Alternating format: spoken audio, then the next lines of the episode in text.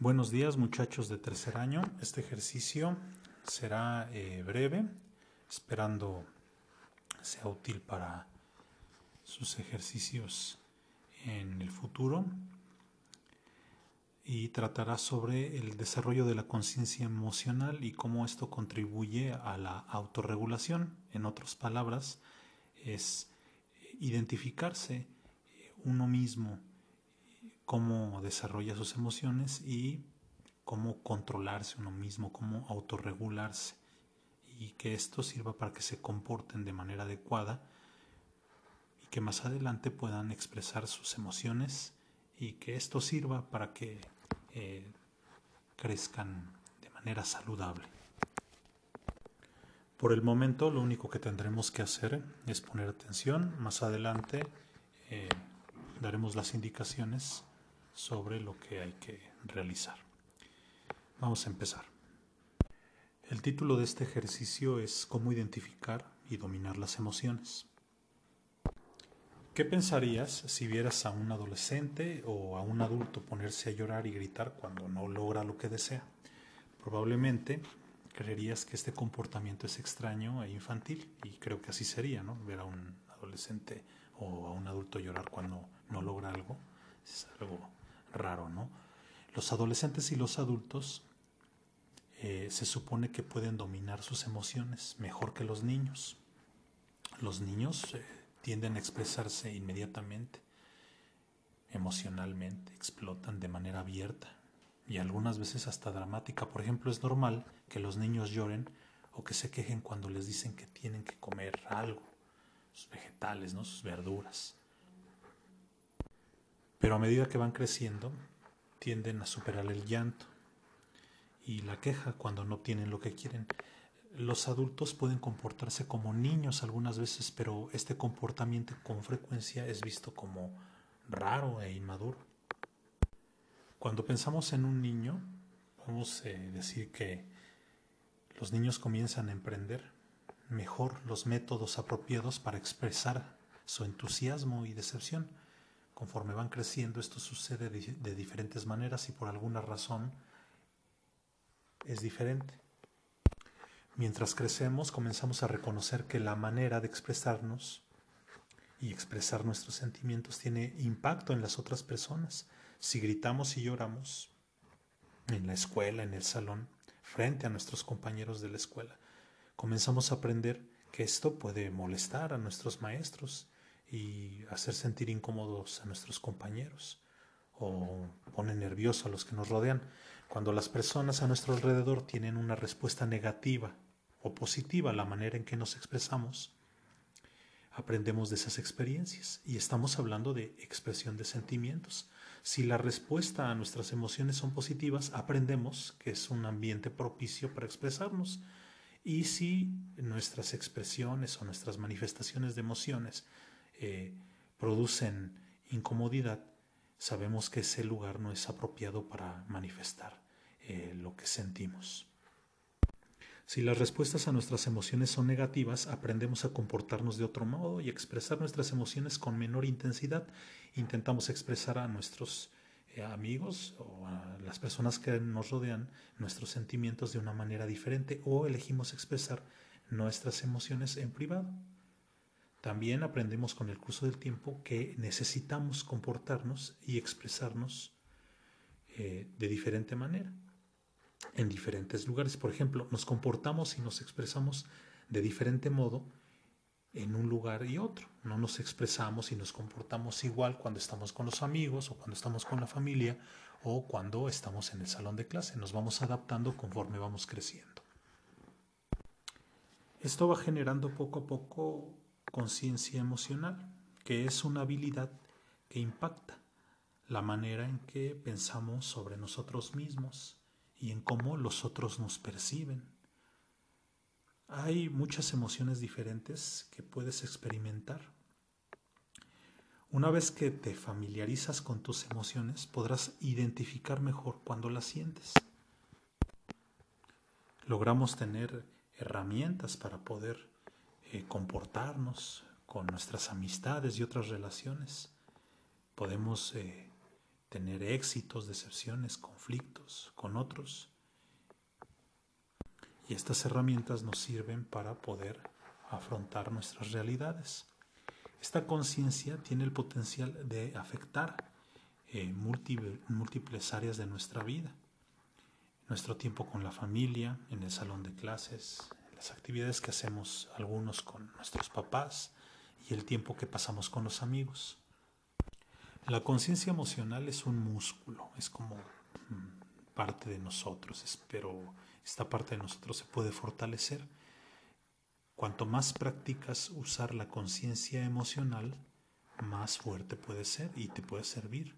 Una manera en que podemos mejorar la conciencia emocional, esto es identificar cómo te sientes, es teniendo el hábito de darnos cuenta cómo nos sentimos en diferentes momentos a lo largo del día. Una de las cosas más difíciles que enfrentamos las personas cuando nos encontramos en la adolescencia es identificarnos y vernos a nosotros mismos en, digamos, tercera persona. O sea, salirnos de nuestro cuerpo y vernos a nosotros mismos cómo estamos reaccionando o cómo nos comportamos cómo manejamos nuestras emociones.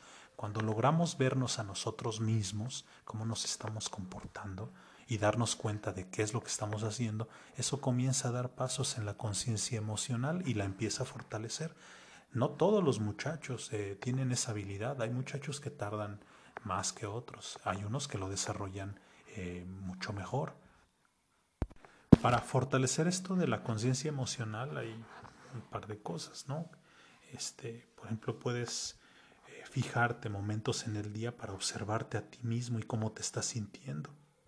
¿sí? ¿Cómo te sientes cuando, por ejemplo, te regañan? Estar observando cómo te estás sintiendo cuando te regañan. Eso es eh, válido, eso es importante, eso es hasta necesario. Cuando te vuelvan a regañar en casa, observa cómo te estás sintiendo. Eso va a fortalecer mucho tu conciencia emocional y más adelante permitirá que te desarrolles de mejor manera, vaya que te puedas expresar eh, mejor. ¿Cómo te hacen sentir estas y tus propias experiencias personales a lo largo del día. Identificar esto es importante. También hay algunos que para poder identificar cómo se sienten, escriben de repente alguna nota. Hay chicas que escriben diarios, algunos eh, poemas, algunos escriben por teléfono con sus amigos, cosas que les están pasando, o otros muchos simplemente se sientan y se ponen a pensar cómo se están sintiendo. Eso es esa es parte de la práctica para eh, la conciencia emocional. Lo más importante es hacer un tiempo para darte cuenta cómo te sientes. Notar las emociones en los demás puede hacer que seas un observador más cuidadoso. De hecho, nos damos cuenta y hacemos suposiciones sobre los sentimientos de otras personas todo el momento. No solo eso, cuando leemos un cuento, vemos la televisión o una película, estamos ahí pegados en el Netflix, notamos cosas sobre cómo se sienten las, las personas ahí de la película. Mucho de esto sucede sin que nosotros pensemos realmente sobre eso, nada más vamos viviendo, y, pero vamos observando, eso es una parte que ya tenemos desarrollada.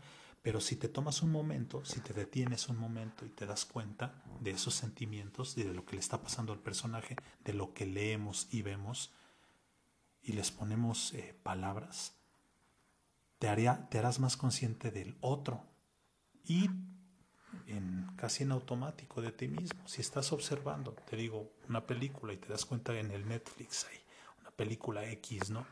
Te das cuenta de los sentimientos del personaje al mismo tiempo le pones una palabra a ese sentimiento y te das la conciencia de lo que le está pasando a ese sujeto, pero también estás colaborando con tu misma conciencia emocional.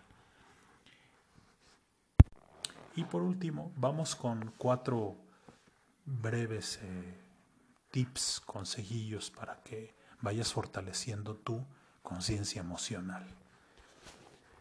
La primera sería identificar el sentimiento. Primero, cuando estés eh, viviendo una experiencia, eh, piensa qué estás sintiendo. Ponle nombre a eso que estás sintiendo, hay que identificarlo y ponerle un nombre. En caso de que no, de repente no puedas, escríbelo. O familiarízate con la emoción que, eh, que más adelante te va a ayudar a entender lo que te está pasando y estás sintiendo. vaya, de manera breve, es cómo se llama eso que estás sintiendo. Identifica el sentimiento. El pequeño consejo número dos es la aceptación. Algunas personas se encuentran muy desagradable algunos sentimientos y cómo no, hay algunos que son sumamente desagradables, ¿no? Nos sentimos muy mal. Y algunas veces esas personas intentan evitar, muchas personas evitan lo que están sintiendo porque de veras es muy desagradable y no queremos sentirlo. Sin embargo, hay que reconocer y aceptar que lo que sentimos, esas cosas que no son deseables, que las sentimos y que no nos gustan, también nos pueden hacer fuertes. Es importante saber que cuanto más evitemos nuestras emociones, más intensas pueden volverse. Esto con frecuencia lleva a situaciones eh, de emociones que nos superan y tenemos dificultad para dominarlas. Entonces hay que aceptar lo que sentimos. No nos gusta, pero tampoco estamos diciendo que va a estar permanente ahí, va, a estar para siempre. ¿no? Hay cosas que no nos gusta, pero bueno, hay que aceptar lo que sentimos. La tercera sería expresar lo que sentimos. Hay muchas maneras saludables de expresar lo que estamos sintiendo.